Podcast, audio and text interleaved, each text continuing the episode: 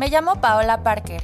Soy psicóloga clínica especialista en trastornos de la conducta alimentaria y también soy una persona recuperada. Me dedico a hablar sobre salud mental, desmitificar e informar a las personas a través de la psicoeducación para quitar tabús y dar herramientas a todo aquel que quiera convertirse en su mejor versión. Este espacio lo he creado para ti, para que sepas que no estás solo y la recuperación es posible, no importa qué tan grande sea tu batalla.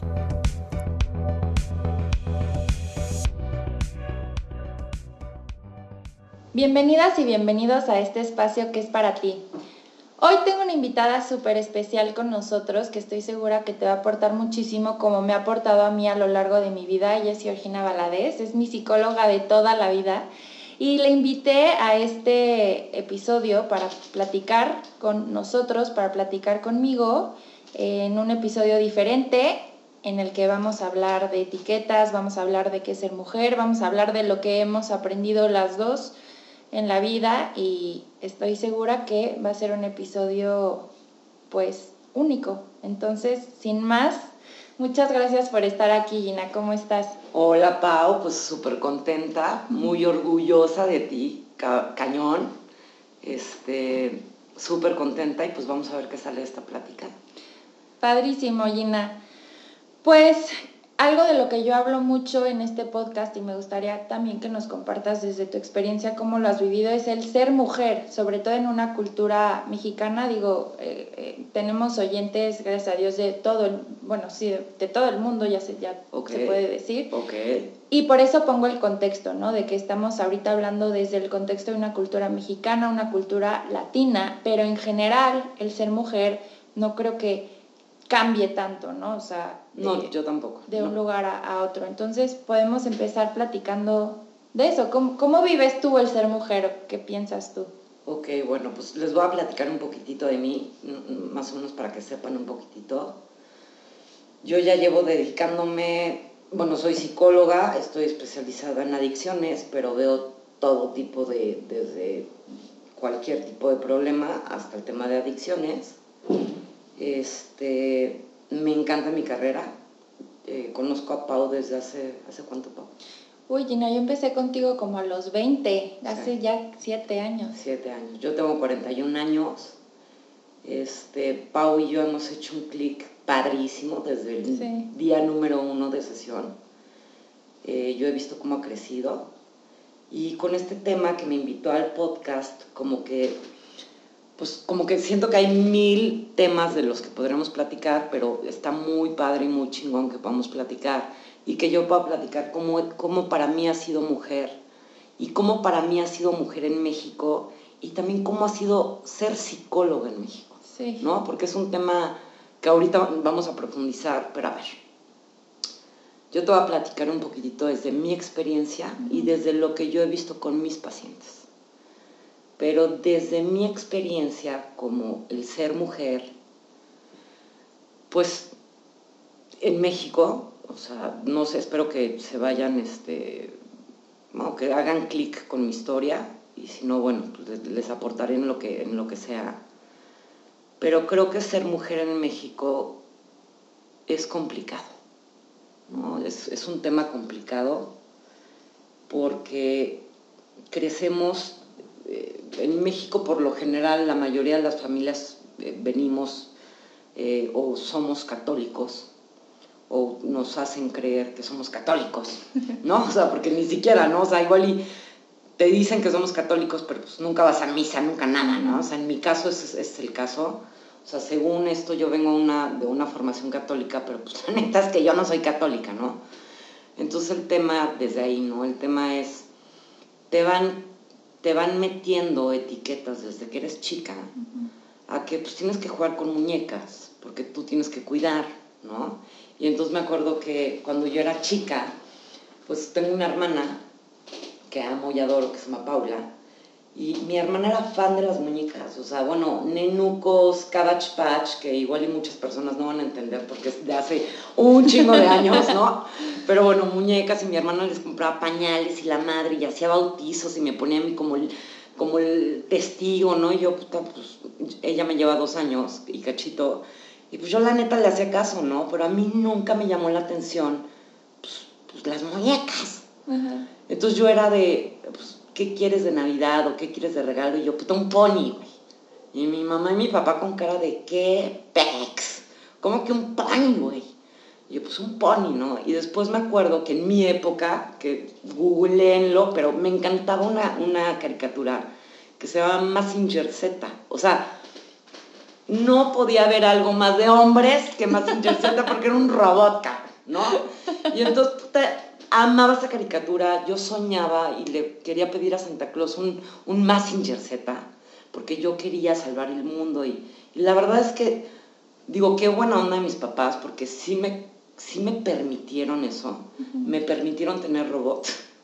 Este, a los seis años nace mi hermano Fernando, eh, que también es otro, eh, un tema que también ahí vino como a balancearme a mí, de, ser mujer y también esta parte masculina y femenina. Pero algo que sí les aplaudo a mis papás que me permitieron ser, porque muchos papás se pudieron haber asustado y pudieron haber dicho, ¿qué onda con mi hija? No, pero sí me lo permitieron.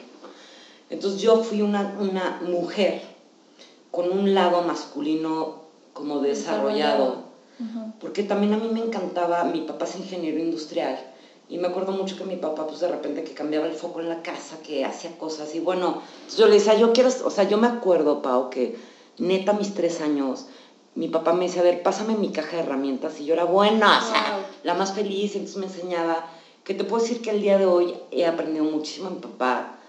Sé muchas cosas de hombres que tal vez mujeres por esta etiqueta no lo saben. Es que desde ahí, ¿no? Que te dicen, oye, es que tú, por ser mujer, pues, ni siquiera puedes cambiar un foco, no te enseñan a cambiar un foco, una llanta. Yo no tengo idea, ¿eh?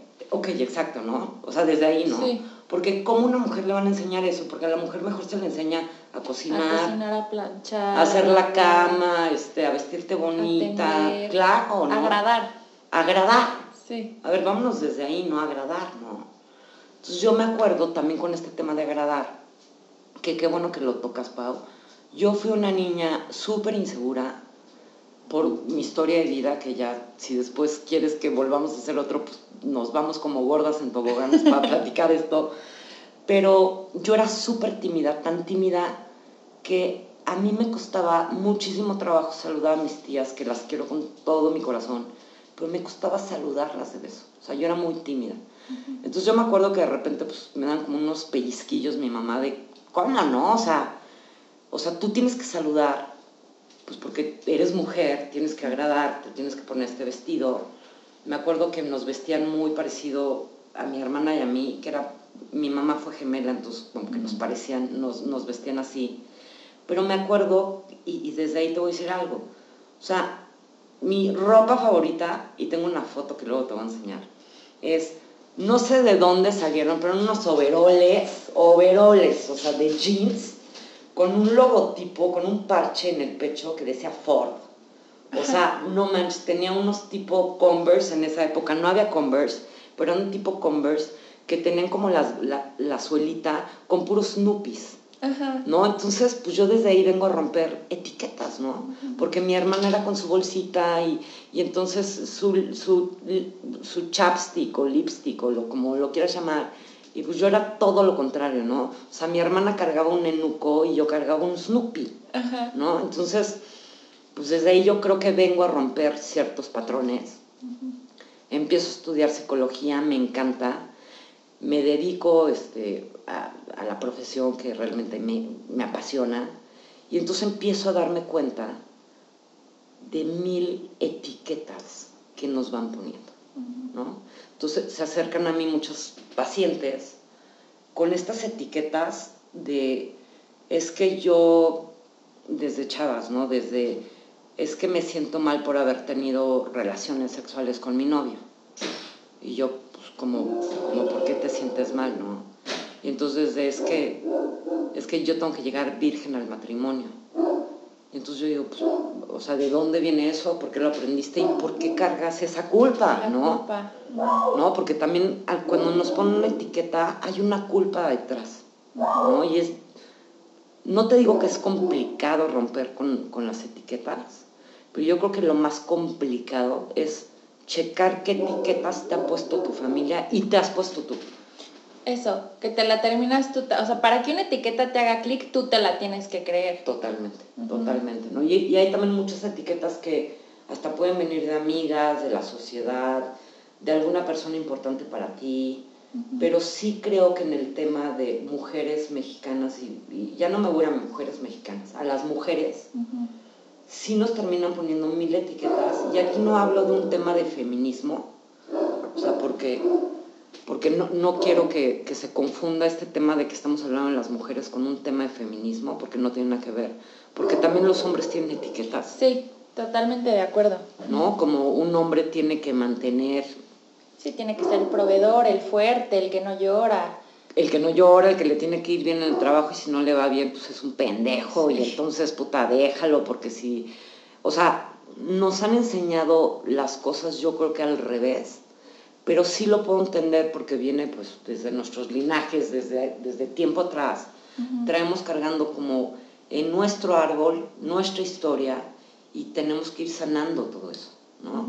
Entonces yo sí me acuerdo, y les voy a contar algo que me pareció así, que me vino a mí a romper como mil esquemas. Estando en la universidad, me acuerdo que entró nuestra directora de carrera como en segundo semestre, y nos dijo, ella siendo mujer, ¿ok? Nos dijo que qué padre que estábamos estudiando psicología, que era una carrera súper chingona, bla, bla, bla, bla, bla, bla, bla. Y al final termina su discurso diciendo que esta carrera no nos iba a hacer ricos. Dije, no. O sea, cuando terminó de decirlo yo, bueno, casi me desmayó. Yo dije, no mames, yo no se la voy a creer. O sea, no mames, ¿cómo está diciendo algo así? Y, te puedo decir que la, la, mitad de mi generación, no más de la mitad de mi generación, sí se la creyó. Sí. ¿No? Y yo digo, bueno, a ver, espérame. O sea, ¿cómo va a poner una etiqueta en que con esto no puedes vivir? ¿No? Si es una profesión tan leal, es algo, ayudas a las personas, pero también es una cuestión también de, tú tienes que recibir algo a cambio, ¿no? O sea, porque aparte le inviertes, inviertes en tu en terapia, en, no, tu formación, en, tus supervisiones, en tu ir a terapia. En todo, ¿no? desgaste emocional, está, sí, es muchísimo. El burnout, o sea, también, digo que sería bueno después platicar del burnout, o sea, también nosotros nos cansamos y bueno. Entonces, sí. No, yo también tengo mis problemas y, y imagínense lo que es el literal poner lo que estás sintiendo tú a un lado para ahorita estar para ti. O sea, eso también digo es increíble y es padrísimo, pero también desgasta mucho. Muchísimo.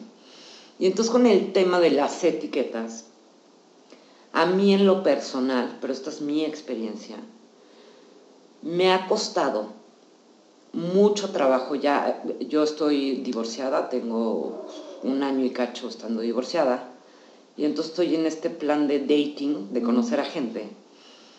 Y la verdad es que lo he trabajado con mi psicólogo, de que le digo, oye, no mames, pero, o sea, puta, no sé si decir que soy psicóloga, ¿no? O sea, porque, porque simplemente el hecho de yo es decir que soy psicóloga, ya me ha pasado en algunas aplicaciones que hemos platicado aquí de dating.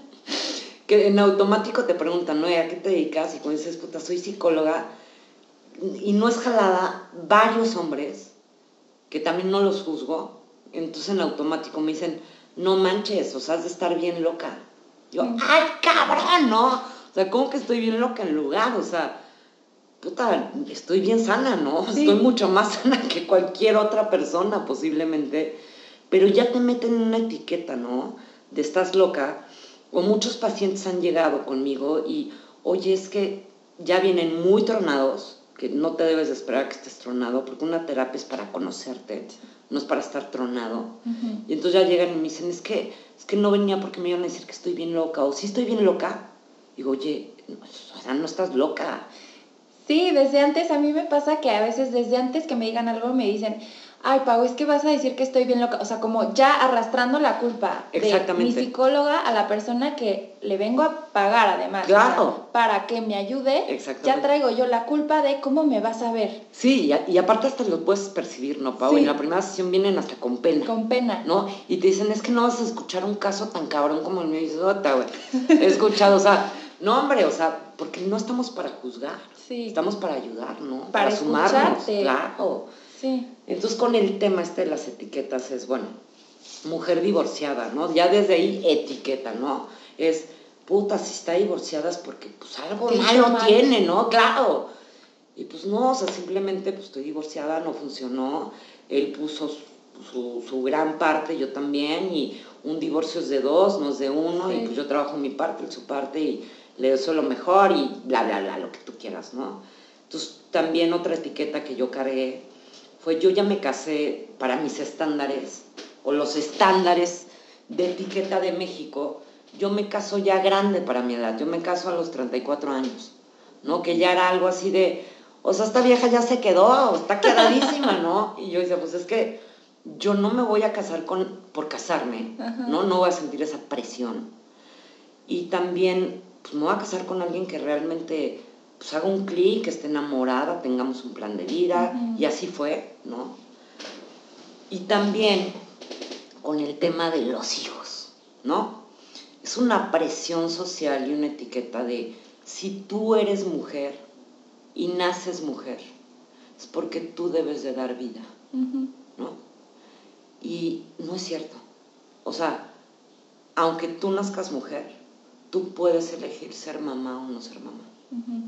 Que yo creo que es un tema bien importante ese, porque yo estuve en un conflicto muy grande durante varios años, que yo sabiendo en mis adentros y en mi alma que yo no quería ser mamá, porque todo el mundo me dice, es que a mí de cariño me dicen Georgie, ¿no? Mis, las personas cercanas.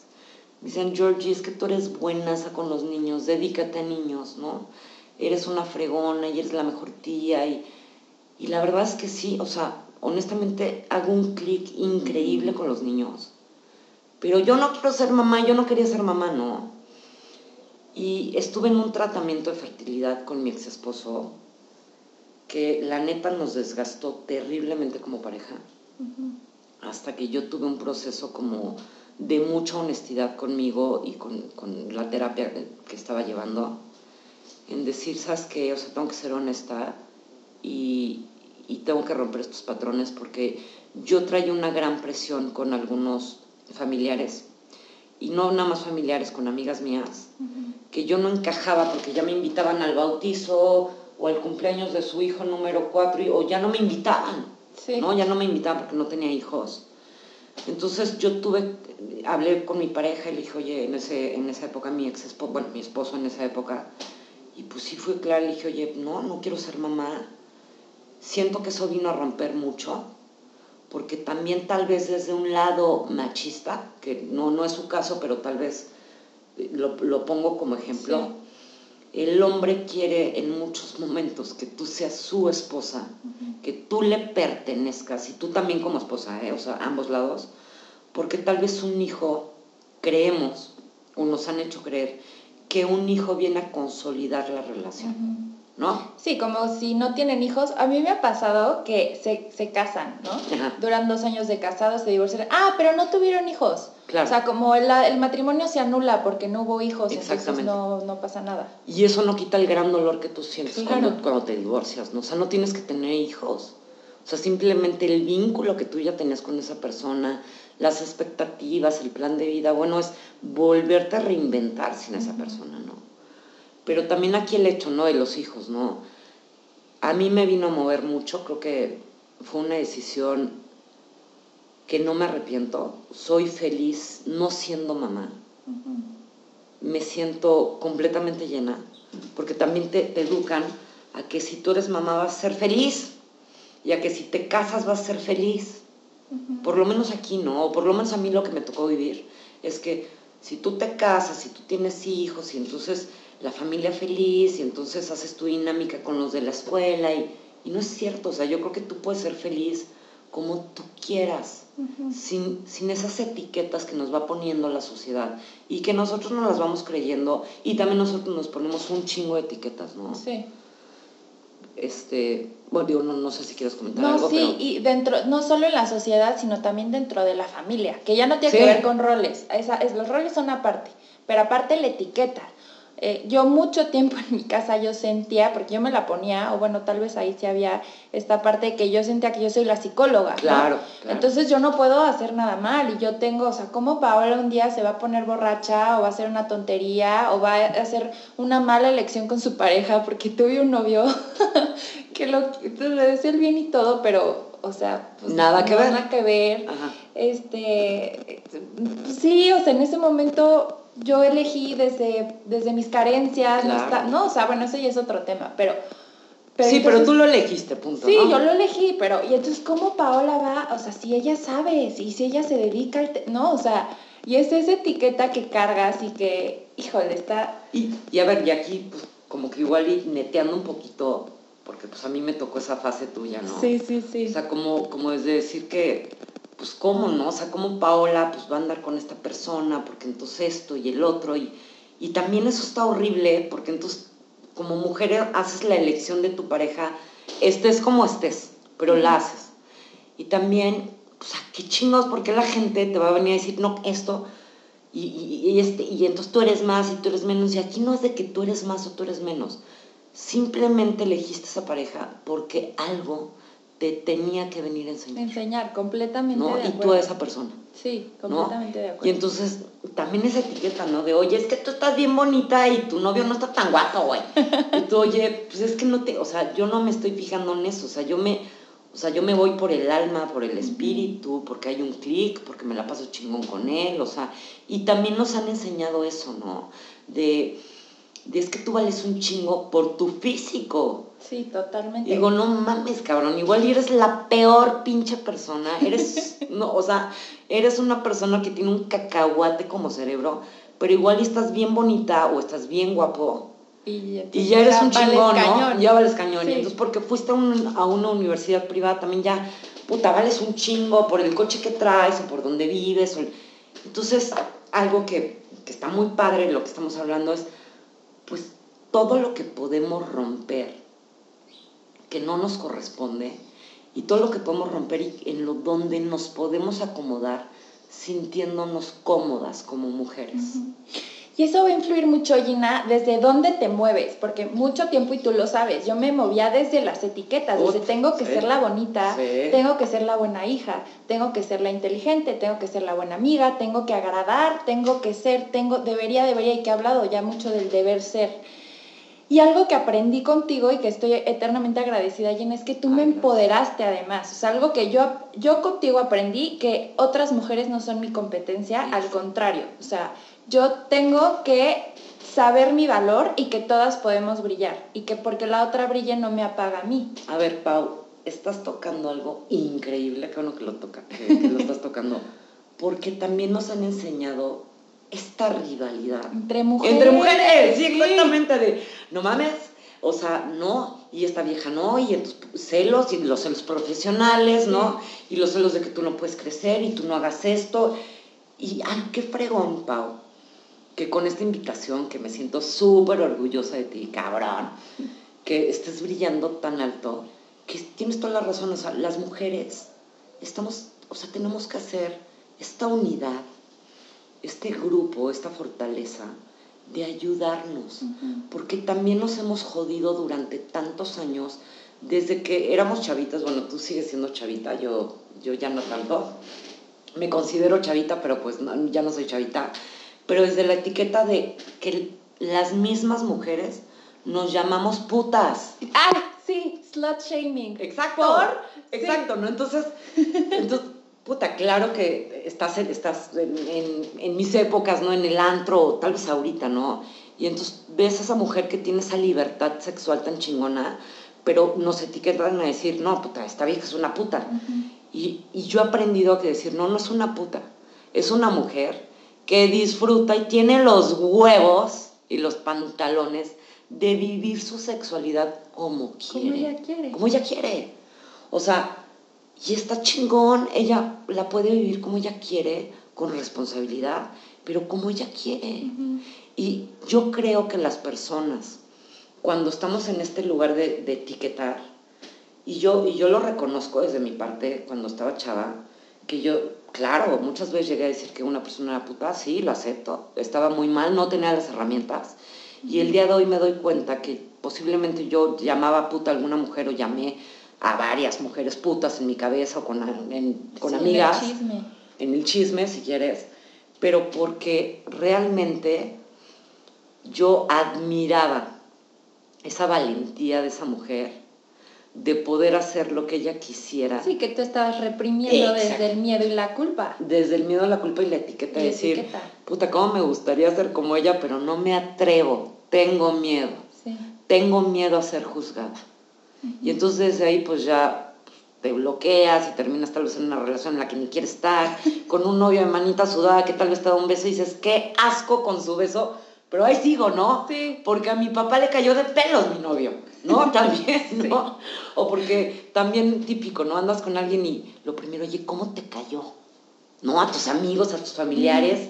Buscando la aprobación. Claro, ¿no? Y es, no, es, no es cómo te cayó, es a, ti cómo te cae. Bus, eh, justo eso, eh, y también lo aprendí de ti, Gina, que me acuerdo que yo, así, así, no sé cuántos años tenía, en la carrera, yo te decía, es que este niño me habló y yo estaba súper nerviosa y qué le digo y no sé qué, y tú me decías, Pau, a ver, ¿te gusta a ti primero? O sea, porque porque él le estás gustando tú, no quiere decir que a ti te gusta y toda mi atención y toda mi energía estaba enfocada en yo te tengo que gustar a ti. ¿Cómo voy a hacer para agradarte? A ver, Pau, claro, porque también nos han enseñado eso, es, si un hombre te está pretendiendo, le tienes que gustar, ¿no? Sí. ¿No? O también tú te tienes, tienes que ir al antro, al bar, con tus cuartas súper arreglada para gustar, Para gustar. Y no vaya a ser que te pongas una minifalda porque, güey, o sea, estás provocando, güey, ¿no? O no te vas a poner un escote muy, muy pronunciado porque, no mames, güey, o sea, ahí entra también la competencia entre amigas, ¿no? Sí. Es porque, y también digo, pues vístete como quieras, sé como sea, o sea, no, no, no hay problema, pero, o, sea, retomando el tema que me dices de, de que si te busca un chavo, ¿no? También nos han, nos, bueno, o a mí, no me enseñaron a decir que no. A saber decir que no. No, sí. Sí. Y te acuerdas que yo te contaba, es que este chavo llegó y me invitó a salir o me invitó a una cuba y a mí no me gustó, pero entonces como ya me pichó la cuba o me está invitando a la peda, entonces yo ya siento que le debo algo. Claro, lo tengo que escuchar, o sea, tengo que escuchar a este güey que está pedo, cabrón, y lo tengo que escuchar en lo que me chingo la cuba porque pues no mames, o sea, qué mal pedo que me lo invite y que me vaya, ¿no? O sea. Sí, cuando él está decidiendo hacerlo y no le debo nada y no le tengo que agradar y yo estoy en mi derecho de decirle no gracias sin justificarme. O, o, o espérame, yo la neta sí fui, pues igual y en eso más libre, porque yo me acuerdo, vivía en San Miguel de Allende en mi adolescencia, y me acuerdo que llegaban cuates y, y me dicen, oye, este, pues te invito a una cuba, y yo, pues sí, órale, ¿no? En esa época me gustaban las cubas, qué asco, pero bueno. Entonces ya no, me invitaba a la cuba y yo la neta, mil veces, si no me latía este cuate, no me, nada, pues nada más le hacía como cheers. Gracias. Y gracias y me iba, y, el cuate se encabronaba, ¿no? Sí, claro. Y yo decía, bueno, pues encabrónate, pero pues tú me la, o sea, el que tú me compres algo, como dices, es tu elección, es tu responsabilidad pero eso no significa que yo me tenga que quedar contigo, ¿no? Y eso también es un tema como mujeres y también como hombres, ¿eh? Aquí, pero como mujeres, que no porque nos inviten algo, les debemos algo. no, no debemos. O, mira, me pasó hace poquito, como en enero, que un cuate que dice que era mi amigo, pero ya me echaba indirectillas, ¿no? De que, oye, este, te invito a desayunar hot cakes a mi casa. Y yo, ajá, ok. A tu cama, digo, perdón. A tu casa, sí. Y yo, no, gracias, ¿no? Ok. Y así, y así. Hasta que un día, oye, te puedo marcar, y no sé qué. Y hasta que plano le dije, oye, ¿sabes qué? Me caes muy bien de amigo. Sí me interesa tener una amistad, una relación contigo, pero me incomoda esas. Ah, porque también me decía, es que qué bonita te ves así, que no sé qué, ¿no? Entonces le dije, me incomodan tus cumplidos, me incomodan tus invitaciones. Bueno, se dio la enojada de su vida, que qué me había hecho a mí, yo no, que él no sabía con qué hombres había estado yo, para yo estar tan a la defensiva, que ya era una loca porque como yo, si él nada más estaba haciendo buena onda, y entonces él tan buena onda y, la loca era yo, ok. Entonces ahí me puse a pensar y dije, o sea, sí lo dudé, dije, estoy exagerando, y dije, no, porque estas, esta parte también te hace dudar de ti misma, de tu seguridad. Y ahí fue cuando caí en 20 de que como mujeres, nos educan a que tengo que agradar. Y cuando digo que no, tengo que justificar el por qué te estoy diciendo que no. Exactamente. Porque si no... Y hasta te lo tienes que justificar a ti, ¿no? O sea, como, a ver, ¿por qué le voy a decir que no? Y entonces también ahí entra un tema como de mentiras y de no ser honestas. Porque no nos atrevemos a decir que no, porque como dices, nos tenemos que justificar. Sí, porque si no ya no soy linda, ya no agrado. ¿Y ahí qué pasa conmigo? Cuando ya no cumplo con esto que, se me ha pedido desde chiquita. Exactamente, como platicábamos antes del podcast, Pau y yo, con este tema de la pandemia, cómo hemos llevado el tema de nuestros pacientes, ¿no? Y yo le he comentado, le estaba platicando a Pau, que me han llegado varias pacientes y pacientes que yo, sin, yo nada más veo a gente que me ha recomendado. Y yo verifico porque para mí eso es cuidarme y cuidar a la otra persona, ¿no? Yo no veo pacientes que no conozco entonces me han llegado varias personas que no, que no conozco, entonces se encabronan porque les digo que no. y, y, antes, hace unos años posiblemente me hubiera afectado. Pero el día de hoy, la verdad es que lo hago con todo amor, cariño, pero no voy a ver a gente que no es recomendada, ¿no? Y se vale. Y, y, y me borro un poquitito este tema también de ser mujer. Yo he trabajado mucho en clínicas de adicciones. Y me acuerdo que en la primera clínica, no voy a decir nombres para no quemar, porque también estoy agradecida. Pero me acuerdo que en la primera clínica en la que yo trabajé, había un cuate, que tampoco no voy a decir nombres, porque aquí no se trata de quemar a nadie, yo estaba chava. Y me acuerdo que este cuate yo veía que a sus asistentes o a sus asistentes siempre llegaba y les daba como un piquetito en el ombligo, ¿no? Mm. Y yo veía eso y yo me encabronaba, ¿no? Yo decía, puta, viejas, ¿por qué se dejan cabrón? Porque luego veía la cara incomodidad de estas mujeres. Que te incomoda. Pero pues no hacía nada y yo decía, pues es su rollo, yo no me voy a meter en rollos y, y ya, ¿no? Y un día este cuate llegó a hacerme eso. Cuando yo nunca le di, pero el mayor, el mínimo motivo, ¿no? Entonces no me acuerdo que le agarré su dedo, yo tengo manos bastante grandes, le agarré el dedo, lo detuve le dije por su nombre, le dije, mira, te voy a pedir un favor. A mí no me hagas esto, yo no te hago motivos, tú no puedes tocar mi cuerpo. Y si tú vuelves a hacer esto, y le apreté el dedo muy duro, dije, te voy a romper el dedo. ¿No? Entonces, entonces, claro, este cuate se puso a la defensiva, no manches, o sea, es por buena onda. Le dije, a mí me vale madres. Le dije, yo no, esto no es de buena onda, yo no lo tomo como buena onda. Nadie toca mi cuerpo. Y tú y yo no somos ni cuates. ¿no? O sea, el día que, alguien quiere, me quiera hacer eso y yo lo permita, puta chingón, pero yo no lo permito contigo, ¿no? Entonces este cuate ya nunca más me, dirigió la palabra, que me dio mucho gusto, pero sí es un tema complicado y, aquí no, no quiero, o sea, no quiero atacar a los hombres, ¿eh? O sea, sí me han tocado jefes que pues, igual y han querido como pasarse la raya por, porque tú eres mujer. O que también me ha tocado que se han querido aprovechar en el pago, ¿no? En la cuestión económica, decirte, oye, mira, yo te pago tanto cuando dices, oye, pero pues si yo sé que el otro cuate hizo una chingón y tú le pagas más y, yo por ser mujer porque me pagan menos, que, al final terminé con buenos jefes, este, estoy muy agradecida, este, ya con, digo, creo que me conocen, saben que conmigo no se pueden pasar de, de la raya, pero yo tampoco no me paso de la raya con ellos, o sea, es un respeto mutuo pero creo que también en el tema económico nos tenemos que valorar más como mujeres, ¿no? O sea, sí hay una desigualdad muy cabrona, muy cabrona, que creo que las generaciones que vienen, tu generación y también la mía, lo tenemos que ir cambiando. Y volviendo a lo que dijiste hace ratito, Gina, las etiquetas, porque si tú te hubieras comprado y siendo psicóloga no puedes hacer dinero, y siendo psicóloga no vas a ser rica, y siendo mujer no puedes ser una chingona. Exactamente. Porque el chingón va a ser tu esposo, y tú eres la esposa del Señor. Exactamente, ¿no? O sea, sí, o sea, tu esposo tiene que ser el chingón, y tú tienes que ser pues la que está al lado de un hombre chingón, y este, pues tenerle ahí su comidita, y pues que la casa esté impecable. Y, y te voy a decir algo que a mí me sucedió en mi matrimonio, o sea, yo cuando cuando decido este, casarme o decidimos casarnos, más bien dicho, yo renuncio a la clínica a la cual yo, o sea, era feliz en la clínica. Yo amaba trabajar en clínicas. Yo renuncio porque mi cabecita y lo que me enseñaron era, pues ahora me toca ser esposa, ¿no? Y le quiero echar mil ganas a ser la esposa. Y la verdad es que ni me gustaba cocinar, aprendí a cocinar. Este, no sé si lo hice bien o mal, pero bueno, di lo mejor de mí. Y la verdad es que yo entré en una depresión, perra, durante un año, porque me abandoné y abandoné algo que me apasionaba por ser la esposa. Entonces me dediqué ya nada más a ver como consultas externas de vez en cuando.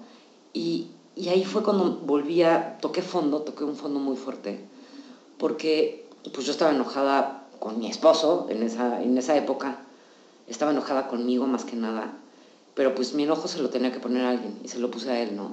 Pero porque yo elegí desde la etiqueta de que yo tenía que ser la mejor esposa, cuando la mejor esposa para mí es tú estar completa con lo que tú hagas y acomodarse como pareja con lo que él es feliz, con lo que a ti te hace feliz y tener esa libertad sin tener esas también esas expectativas de que la esposa tiene que hacer esto y la casa tiene que estar perfecta y creo que aquí todos debemos de sumar, ¿no? Este, sí, es que me, me dio risa porque me estaba acordando ahorita de un amigo que que estábamos platicando y, me dijo, es que, híjole, no sé qué hacer porque llegué a mi casa y no está la persona que ayuda en mi casa y no, o sea, y, entonces se le cayó el mundo porque no había o su mamá o su hermana o la señora que les ayuda para que le hiciera de desayunar. No, Y entonces yo le dije, ¿por qué no eres un adulto funcional y te haces un huevo? Sí, claro. Y entonces me dijo, bueno, ok, sí lo voy a hacer, ¿no? Y estaba súper orgulloso de que se hizo un huevo estrellado. Y no lo juzgo, o sea, seguramente él así creció, ¿no? Claro, porque la mujer así lo hizo, ¿no? Ajá, y, y digo, pero sí es importante también, a ver, tengo amigas que están casadas y que su sueño era casarse. Yo mucho tiempo, o sea, yo te decía, yo quiero ser esposa y a los 24 voy a estar casada y voy a ser mamá y eso era lo que, o sea, mi, mi, así, lo, mi top en la vida era eso, conseguir un buen marido, ¿no? Digo, obviamente ahorita pienso en esa Paola y la recuerdo con amor, le agradezco todo lo que he aprendido, pero es otra persona a la que soy hoy, ¿no? Que sí me gustaría casarme también, pero desde otro lugar completamente, ya no a cumplir ese papel, ya no a cumplir ese rol. Sí, porque también, o sea, checa, Pau, y lo hemos platicado, y me acuerdo que una vez, cuando llegaste conmigo, que te dije, oye, Pau, este, bueno, a, lo que voy, ¿no? aquí yo bueno, a lo que voy, ¿no? Que, que siempre les digo, ya ver o sea, ¿cuál es tu película favorita de Walt Disney, no?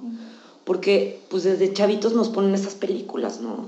Y esas películas nos enseñan a que la mujer tiene que ser rescatada. Digo, ya ahorita tal vez no es el caso, pero sí en mi época. Sí, en la mía cañón también. ¿no? Que la mujer era rescatada por el príncipe y que entonces iba a ser feliz para siempre si encontraba a su príncipe azul. Azul, sí. ¿no? Y también, pobre hombre y pobres hombres que les han puesto esa gran expectativa, porque también ellos cargan con esas etiquetas de que entonces nos tienen que hacer felices desde lo económico, lo material, la protección, ellos no poder ser vulnerables, el ellos no poder llorar, no poderse tronar, no poder hablar de sentimientos.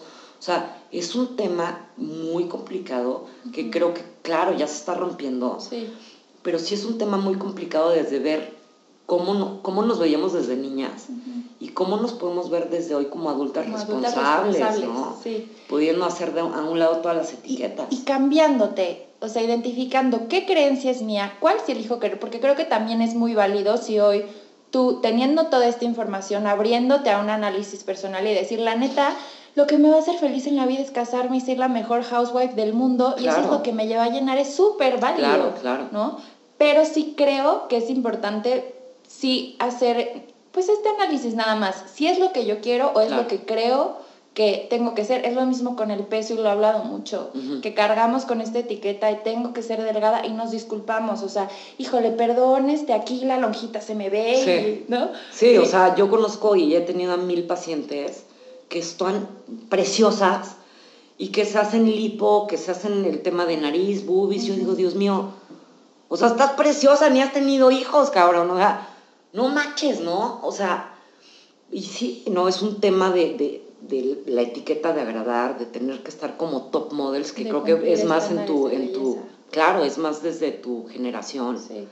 Que digo, híjole, qué complicado tener el pelo perfecto, la piel perfecta, este, es muy complicado, ¿no? Y mira, Gina, porque creo que como lo que hablábamos hace ratito de mujeres, de la rivalidad entre mujeres, y gran parte es porque peleamos, entre comillas, por la mirada del hombre. Exactamente. Entonces, si tú eres guapa, eres una amenaza para mí. Exacto, totalmente. Porque, porque entonces ya me quitas la mirada del otro. Cuando la mirada, y eso lo aprendí también contigo, Gina, gracias, o sea, que la que, me la, que, la que me tiene que dar esa mirada soy yo. Exactamente. La que se tiene que voltear a ver y completar y, y, y, me va a dar eso soy yo. No, no son ni uno ni 88 hombres. Claro, porque ponemos nuestra, ponemos nuestra, nos han enseñado, nos enseñaron a poner nuestra autoestima en la mirada del otro. La mirada del otro. ¿No? Ya deja tu hombre, o sea, en la mirada del otro, ¿no? Y también eso es, pues también es una cuestión de ir trabajando porque está en nosotras, o sea, realmente. Sí, en los hombres lo veo mucho en el tema del ego. O sea, que, que igual es buscar la mirada y nos volvemos como sanguijuelas, como vampiros. Y tengo que ir succionando del otro para que entonces yo tenga eso que me falta. O sea, a ver, lo que te falta lo tienes tú. Apréndetelo a darte a dártelo tú. Exactamente. Y muchas veces terminamos eligiendo parejas que traemos esos huecos tan cañones que entonces queremos que nuestra pareja nos llene esos huecos y pues, obvio la relación nunca va a funcionar, ¿no? Porque le estás pidiendo algo imposible solamente tú te lo puedes llenar, ¿no? O sea, y te lo digo, como yo lo he platicado contigo mil veces, Pau, desde el tema de tener pasiones personales, ¿no? Porque terminamos poniendo nuestras pasiones con etiquetas de que es que entonces yo tengo que hacer esto porque soy mujer o yo no puedo hacer esto porque soy mujer y yo siempre digo, bueno, lo más importante es que tú te gustes, que tú encuentres tus pasiones y que te liberes de las etiquetas que tenemos. Y cuando, cuando platicas esto de, la, de que somos una competencia, que las mujeres nos ponemos a competir con las miradas de los hombres, sí, es un hecho. O sea, no, creo que es un hecho real. No, no, no nos podemos hacer pendejas pero también creo que viene desde un tema desde los cavernícolas, ¿no? O sea, porque era un tema de... De supervivencia. De supervivencia y de, de, poder aparearte con el mejor este, postor o el mejor este... Sí, el Sí, el, el cuate más con, con, la genética mejor y entonces eh, eh, para que la raza este, pues, pudiera continuar, o sea, creo que es un tema como de... Sí, para la preservación de la especie tal cual. Exactamente, ¿no? Instintivo. Está, exactamente, como que también es un tema de instinto, sí. pero yo creo que ya no estamos en ese tema de instinto, ¿no? Ya, son, ya tenemos como que mil herramientas más de razos, raciocinio. Exactamente, ¿no? Y del alma y de pasiones, de que ya no tenemos que cumplir con eso. O sea, antes lo puedo entender, pero ahora no. Y, también, como yo les dejaré de tarea, ¿no? A, todas las mujeres y a los hombres también, pues métase al, señor, al, bueno, a Google y vean el porqué del, del inicio del matrimonio, ¿no? El inicio del matrimonio no, no era una cuestión de amor o sea, era una cuestión de un tema de económico, ¿no? O sea, de, hacer una negociación, ¿no? Y no era un tema de amor, que ahora es un tema de amor, sí, qué chingón, está padrísimo. Pero también la mujer se termina casando, y aquí defiendo un poco a los hombres, se termina casando muchas de las mujeres, no todas, este, y no hablo ni por todas, tal vez un porcentaje pequeño el día de hoy, pero se terminan casando, porque quieren que les solucionen, no hasta en lo económico. Y tampoco no es trabajo del hombre solucionar un tema económico de una mujer. O sea, yo creo que si te casas es por un tema de amor, de acompañamiento, estar Para con esa persona. Equipo, planes a futuro. Exactamente, ¿no? Y también el proyecto de proyecto vida. de vida, claro, ¿no? es importantísimo y no un tema de rescatar o decir, pues ya le echo toda la bolita a a mi esposo o al revés, ¿no? Ya le echó toda la bolita a la esposa, ¿no? Qué responsabilidad tan grande. Yo he estado pensando mucho eso con esta, con esta pareja que tuve un, pues bueno, un, tiempo y que hoy entiendo y le agradezco, lo quiero mucho todo, pero entiendo que por algo ya no estamos juntos hoy, ¿no? Y yo sí le ponía a él la responsabilidad. O sea, yo en ese momento estaba muy deprimida, no me veía a mí misma y a él le ponía la responsabilidad de necesito tu mirada para yo existir casi casi y me acuerdo que mucho tiempo yo le decía, es que siento que no me quieres. Y pobre, porque el otro se paraba de cabeza. De verdad. Claro, y, yo te lo he puesto que te amaba. Sí, pero, para mí no era suficiente, pero porque venía de mí. Claro. No tenía que ver con él. Porque en ese momento tal vez tú no te podías querer, no sabías cómo quererte. dentro de esta etiqueta que yo tenía, que como yo no cumplía con mis propios etiquetas de estándar de belleza, de miles de etiquetas que yo solita creía que tenía que cumplir y no cumplía, entonces estaba llena de ansiedad, o sea, bueno, mil cosas. Y bueno, creo que es importante también mencionar el tema de las groserías, porque fíjate, a mí me cuesta trabajo, yo em, cuando empiezo a hablar con alguien, digo, oye, yo me expreso mejor diciendo groserías, ¿te molesta? No, o sea, en confianza, pues ya me vale, pero digo, a ver, obviamente si voy, este, no sé, a una junta de trabajo, no voy a decir, no mames, que pues no, o sea, tampoco, ¿no? ¿Sabes dónde? Sabes dónde, exactamente. Pero, por ejemplo, en el tema del podcast es algo que sí lo hago cuando me sale, pero sí me, me cacho a mí misma como censurándome porque como una psicóloga claro, Claro, como digo, algo, algo que nos pasó antes del podcast, le pregunta a Pau, oye Pau, ¿y se puede hablar con groserías? Porque yo soy muy así, ¿no? O sea, tú me conoces. Y me encanta, y sí, creo que ha salido padrísimo cómo ha fluido. Claro, totalmente, este, ¿no? Pero hace poquito, bueno, ya saben que, este, pues en esto del dating y así, un cuate que conocí que me, según él, fíjense cómo me ligaba, voy a escuchar tu podcast, muy bien, ok, escucha mi podcast y lo primero que me empieza a decir, híjole, ¿eres psicóloga y con maestrías? ¿Cómo dices, este, porque de repente digo puta esto y no sé qué, y puta, ¿no? Como expresión. ¿Cómo dices puta? Y yo le dije, ¿sabes qué? Tienes toda la razón, muchísimas gracias. Obviamente yo dándole el avión, ¿no? O sea, le dije, necesitaba muchísimo tu aprobación. No me acuerdo qué le dije, pero así como mandándolo a la fregada, ¿no? Y me enojé, o sea, como que dije, este, ay, según él me quiere ligar y se pone a criticar. Y luego dije, es que, a ver, no tiene que ver conmigo, no es porque mi podcast sea bueno o malo, a, alguien le parecerá basura y a quien le, parecerá una joya y lo aprecia muchísimo, ¿no? Tiene que ver con él, con sus creencias, con sus propias etiquetas y si él decide etiquetarme, es su tema, ya depende de mí y es mi responsabilidad si yo me engancho en esa etiqueta o no. Y creo que ese es el ejercicio que cada uno tiene que hacer. Las etiquetas van a ver, la verdad es que quitarlas está cañón. Claro. Pero hacerlas consciente y elegir si tú te enganchas en eso o no, ya depende de cada quien y es tu responsabilidad. Y tocas un tema muy importante desde esto, ¿no?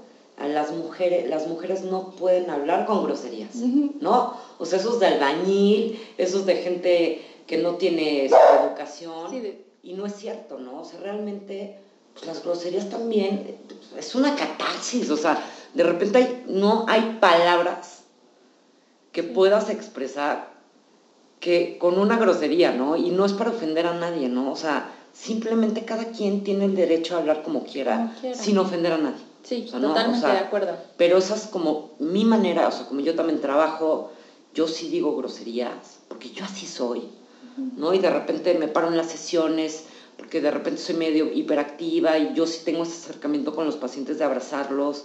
O sea, yo vengo a romper con, y tú sabes. Sí, totalmente. Me acuerdo la primera vez, Gina, que estábamos en un curso de codependencia. Sí. Y yo ya estaba estudiando la carrera. Y me acuerdo que al final hicimos un ejercicio de tu niño interior y me abrazaste y me dijiste, te quiero mucho, Pau.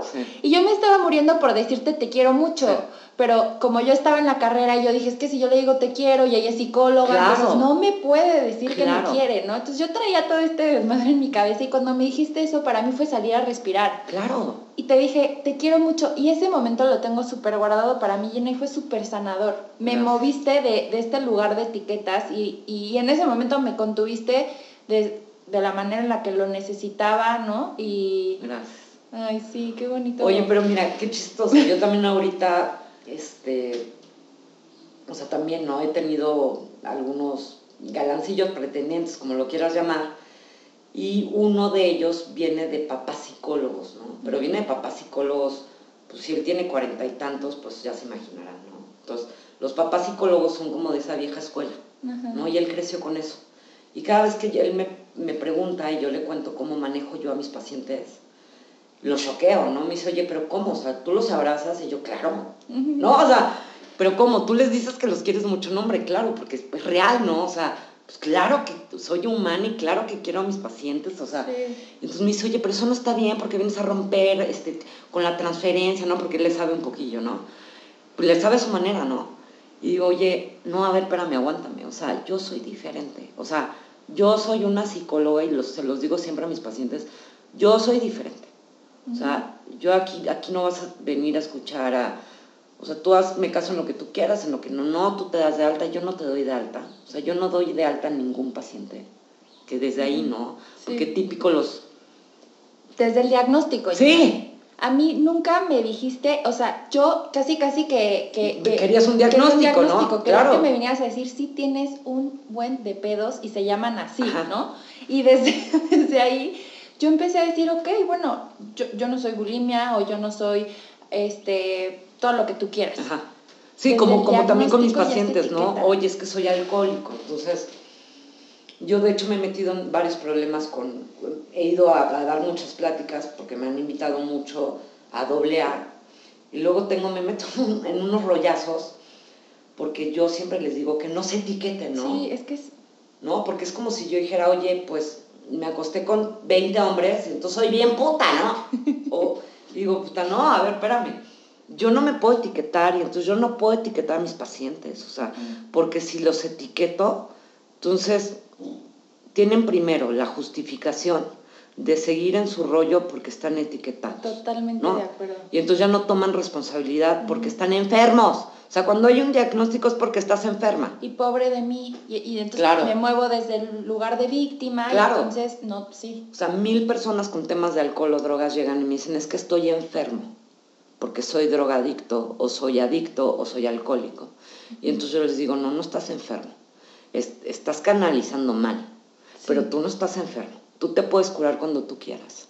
Entonces, híjole, bueno, creo que tenemos el tema también, que eso ya sería tema de otro episodio, Gina, pero el tema también de las etiquetas dentro de la salud mental. Claro. ¿No? Pero bueno, ahorita hablando como ser mujer, mujeres psicólogas, eh, si lo vemos desde, eh, pues desde lo que debería ser, entre comillas, este, pues aquí la relación paciente-psicóloga, ¿no? Haciendo un podcast, pero están viendo cosas increíbles y que estoy segura, digo, Gina y yo hemos hecho algunos proyectos juntas y eh, estoy segura que a las personas que les llegue esto, digo, igual y a algunos no y está bien, a los que sí les llegue se van a identificar y de eso se trata este espacio. Y este, y Dina, pues creo que eh, algo que aprendí contigo también fue que lo que sana mucho en la terapia no es la persona como tal, sino es el vínculo. Y parte de ese vínculo, y veanlo ustedes, ahorita yo estoy hablando de, de, la relación en la terapia, pero en la relación con tu pareja, en la relación con tu esposo, en la, en la relación que tú quieras. Contigo. Contigo mismo. ¿Cómo está ese vínculo? Ahí es donde tiene que estar la atención, no en la etiqueta o el rol de si tú tienes que hacer, si este, tú cocinas, yo cocino, tú me das, yo te Sí, no es una competencia.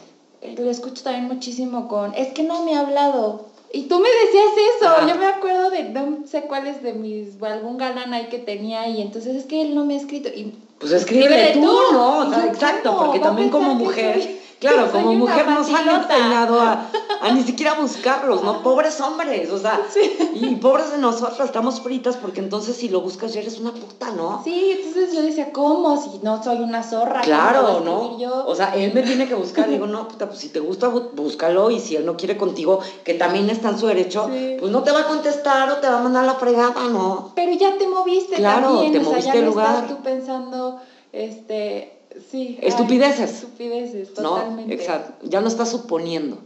Ya actuaste como deberías de actuar. Sí. Y, y bueno, creo que Ay, Gina, pues me encantaría seguir hablando. Creo que tenemos que hacer, que volver a grabar porque ya se nos está acabando el tiempo. Claro que sí. Pero dejamos, creo que dejamos, plantamos buenas semillitas para empezar a movernos del lugar. Yo he aprendido muchísimo contigo como tu paciente. Contigo, bueno. Pero también como, como persona. O sea, te admiro muchísimo, te quiero muchísimo. Gracias por todo lo que me has enseñado. Gina, gracias por ahorita todo lo que nos estás enseñando. Y igual, bueno, yo sé que tú trabajas un poquito diferente por recomendación, pero tienes tu página de psicóloga, ¿no? Sí, tengo mi página de psicóloga, que la neta soy medio malona con eso. Pero a ver, ahí te va. Este, tengo una por página. Si alguien te quiere seguir, te quieren buscar, se quiere acercar contigo. Tengo una página en Facebook que es psicóloga Gina, sin el acento, muy mal, pero bueno, psicóloga Gina. y en Instagram me encuentran como Gina Psicóloga. Ok. Entonces es donde más pongo atención, pero bueno, en Gina Psicóloga en Instagram. Igual cualquier cosita a mí me puedes escribir y ya vemos si, te, si quieres tener un, más acercamiento con Gina. Gina, te agradezco muchísimo. No, sé si quieras comentar algo. Pues yo lo único que igual y me encantó, me encanta participar contigo en tus proyectos. Este, te he visto crecer muchísimo, o sea, eres otra persona, brillas cañón, me encanta. Me encanta la persona que eres el día de hoy y yo sé que vas para más. Y yo lo único que igual y les recomiendo es, no estaría mal que las personas que les cheque este tema de las etiquetas hagan un listado de etiquetas que me pusieron y que me creí. Y entonces hagan otro listado al lado de etiquetas que elijo el día de hoy quitarme. Y otro, otro, pues otro listado de etiquetas que sí quiero tener. Que sí quiero tener, se me puso la piel chinita. Porque, mira, yo llegué contigo con un chingo de etiquetas. Y tú viste mi potencial. Tú viste, o sea, tú viste todo lo que podía hacer si me lavaba esas cosas. Entonces, y, gracias a eso y gracias a que las he trabajado y me las he quitado, la neta, yo lo puedo decir así, sí, brillo un chingo y sí me encanta la persona que soy yo y tengo mis defectos y tengo mis áreas de oportunidad y todo lo que tú quieras, pero me gusta mucho cómo soy, me quiero mucho, me, estoy orgullosa de mí. Claro, claro, ¿cómo no? Y gran parte es por eso, porque dejé de tener estas expectativas, me aprendí a ser sin cargar. Es un peso que cargamos eh, enorme y que, que, que no nos corresponde, entonces hay que liberarnos. Hay cosas que sí quiero creer, hay cosas que sí elijo seguir creyendo y hay otras que no, hay otras que me sigo cuestionando, o sea, creo que al final sigo aprendiendo, ¿no? Como todos. Sí, no porque te quites etiquetas, entonces va a ser así toda la vida, o sea, habrá, habrá momentos en que te, habrá etiquetas que sí y otras que no, o sea, porque vas cambiando, ¿no? Todo, todo el tiempo. Pero ese ejercicio me gusta mucho, este, y bueno, Esperemos que les haya gustado este episodio, que este episodio es un poco diferente, pero a veces creo que eh, cuando sale del alma, cuando sale así, es cuando, cuando más nutre. Espero haberles plantado algunas semillitas, que te hayas identificado en algunas cosas. Sabes que me puedes escribir, también ya te dejé los datos de, Gina por si quieres eh, contactarla. Muchísimas gracias por escucharme, gracias a Radio 11, gracias Local Agencia y a ti que me estás escuchando. Nos vemos el próximo jueves en otro episodio más de Te Identificas. ¿Te identificas? Yo te acompaño.